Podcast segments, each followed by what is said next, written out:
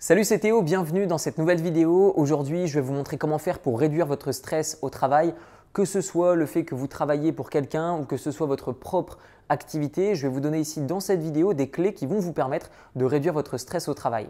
Alors le stress peut provenir de différentes sources, ça peut être des clients, ça peut être votre patron, ça peut être la peur de manquer d'argent, ça peut être le fait que vous soyez perfectionniste et lorsque vous vous lancez dans quelque chose, vous voulez vraiment que ce soit parfait. Je vais vous donner mon retour euh, puisque personnellement j'étais salarié. Euh, j'ai travaillé dans des centres d'appel, j'ai travaillé pour des hébergeurs web, donc des jobs qui sont un peu plus compliqués d'un point de vue technique. Euh, j'ai travaillé dans des boutiques de vêtements, j'ai travaillé avec des enfants, donc j'ai travaillé sous stress pendant un moment et ensuite j'ai développé ma propre activité. Et forcément, quand on développe sa propre activité, on a, on a de nouvelles sources de stress. Et ce que j'ai pu remarquer, c'est que ces techniques vraiment s'adapte sur 90% des jobs. Alors il y a certaines techniques qui vont fonctionner pour vous, d'autres qui ne vont pas fonctionner pour vous. Le but c'est d'essayer de trouver ce qui vous convient et de l'adapter en fonction de votre job. La première technique pour réduire son stress au travail, c'est de devenir un perfectionniste, de penser 20-80, de penser loi de Pareto. Je vais vous donner un exemple très simple. Vous focalisez 80% de votre temps à rendre les choses parfaites. Par contre, si vous accordiez seulement 20% de votre temps, ben, vous seriez déjà à un niveau d'excellence qui est relativement élevé. Donc je vous invite à prendre en compte aussi une chose, c'est que entre la notion de perfection de potentiellement votre patron, vos partenaires ou vos clients et vous-même, il y a toujours une différence. Et donc de ce fait, même si vous, pensez réaliser des choses parfaites, eh bien naturellement, d'autres personnes n'auront pas cette même vision de la perfection que vous. Donc à quoi bon se donner 80% de mal pour au final avoir 20% de bénéfices en plus? Produisez plutôt 20% du temps des choses qui auront 80% d'impact sur vos clients, sur votre business, sur vos investissements, qui vont plaire 80% du temps à votre patron. Et même s'il vous dit, bah voilà, c'est pas parfait, mais ce qui est bien, c'est que tu as réussi à le faire dans un laps de temps qui est limité, c'est ce qu'on appelle l'efficience. Et donc, je vous invite à vous concentrer non pas sur la perfection, mais sur l'efficience. La différence entre l'efficacité et l'efficience, c'est que l'efficacité veut dire que vous travaillez bien, vous êtes efficace au travail, cependant, ça ne prend pas en compte cette notion de ressources qui est l'efficience. L'efficience, qu'est-ce que c'est? C'est être productif avec les ressources que l'on détient. Que ce soit en termes de temps, que ce soit en termes d'outils, que ce soit en termes d'énergie.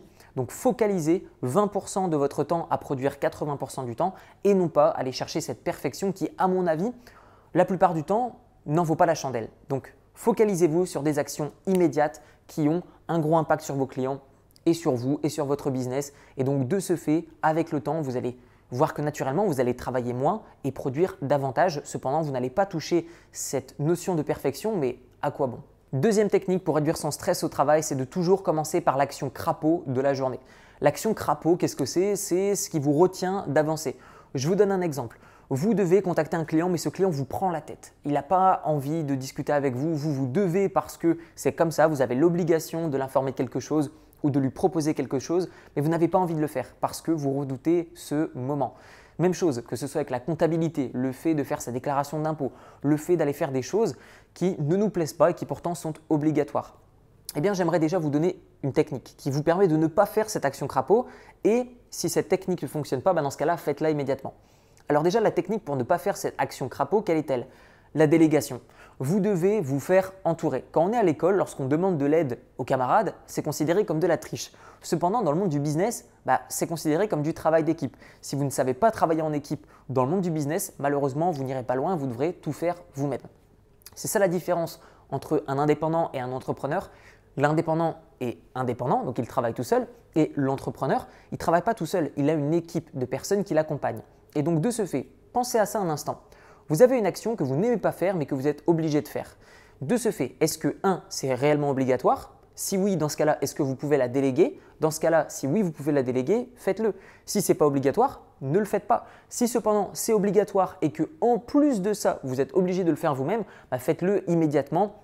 Pensez loi de Pareto 20-80, vous le faites brièvement, impérativement, le plus vite possible et avec le meilleur niveau de qualité possible sans non plus tomber dans la perfection. Et à partir de ce moment-là, vous allez voir que tout le reste de votre journée ne sera que du plaisir comparément à cette action crapaud. Donc mangez l'action crapaud dès le départ et puis ensuite fonctionnez normalement avec votre journée et profitez-en.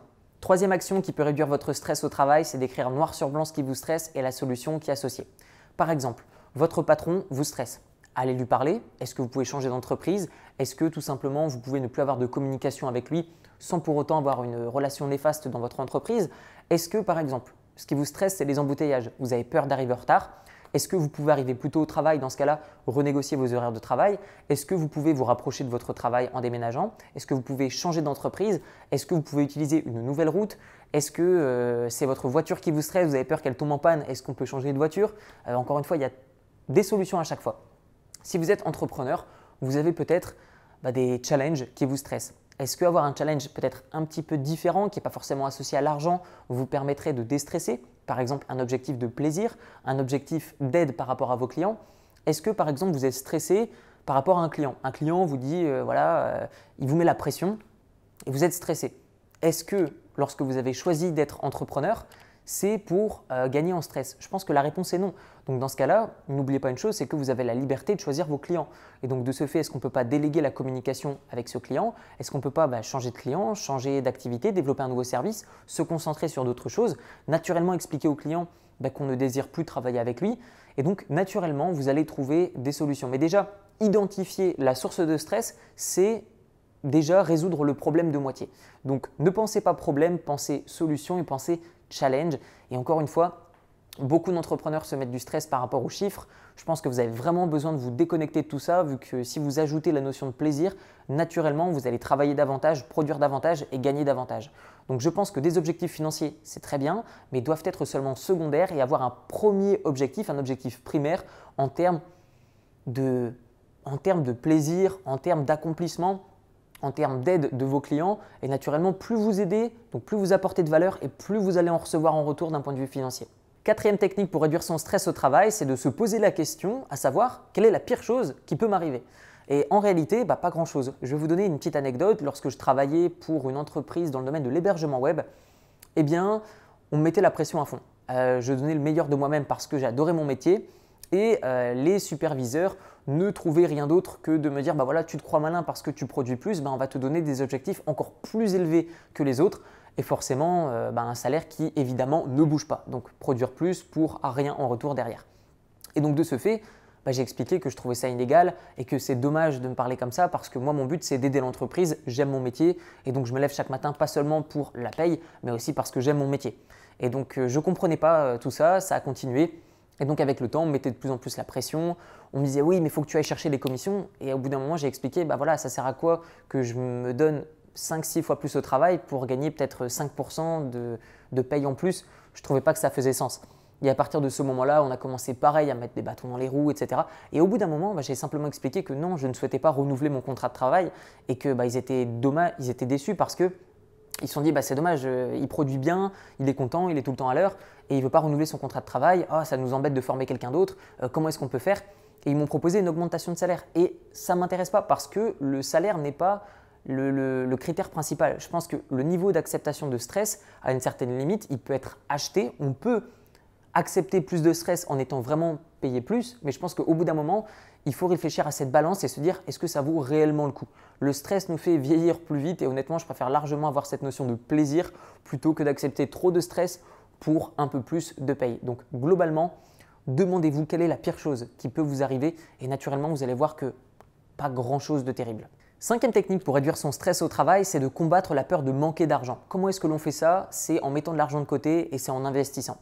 Si vous avez six mois d'avance sur vos dépenses, naturellement, si votre patron vous dit bah, tu sais, si tu fais pas ça, euh, je vais te virer, ou alors euh, on va te remplacer, etc.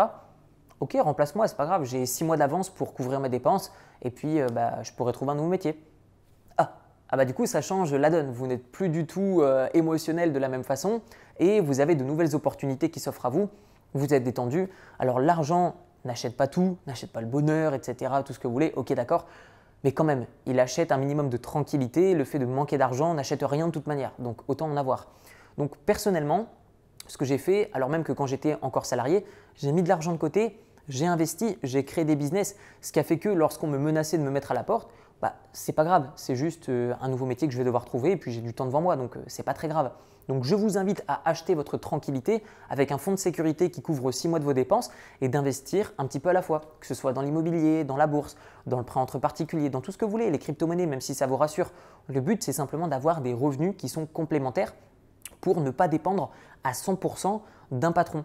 J'aime bien dire, parce que par le passé, il y avait une vision qui était un petit peu différente, ou dans le sens où lorsque on vous demandait ce que vous faisiez dans votre vie, si vous répondiez entrepreneur ou investisseur, waouh, c'est risqué, tu es fou, euh, faut faire attention. Voilà, tous ces conseils de blaireau, euh, des personnes qui n'ont jamais foutu un pied dans le business ou dans l'investissement, qui vous donnent, euh, qui sont là pour vous faire peur parce qu'eux-mêmes n'ont pas réussi.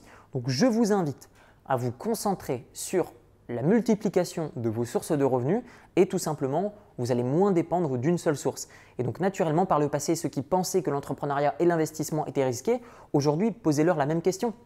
Est-ce que tu penses que c'est pas risqué que de n'avoir qu'une seule source de revenus, de laquelle tu n'es même pas le décideur, de laquelle, même si tu travailles 2, 3, 4, 5 fois plus, ça changera potentiellement rien du tout à la santé financière de l'entreprise qui est en train de te payer un salaire. Donc si demain elle ferme, bah, tu as perdu ton job et tu n'as plus de source de revenus.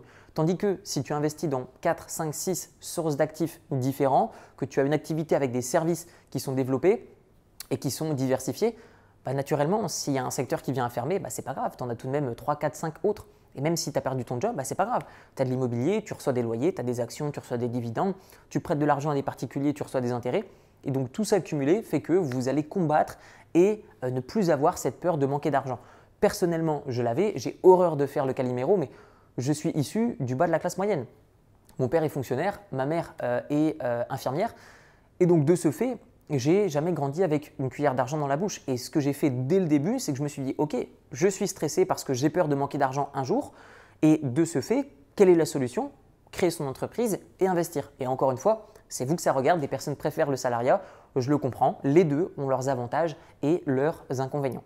On arrive maintenant à la fin de cette vidéo. Vous retrouverez dans la description mon livre qui s'appelle Libre, comment se créer des sources de revenus passifs avec un petit capital où je vous montre comment progressivement mais sûrement avoir de nouveaux revenus complémentaires, que ce soit avec l'immobilier, que ce soit avec la bourse, tout ça basé sur ma propre expérience, que ce soit mes succès mais aussi mes échecs, et il y en a eu pas mal.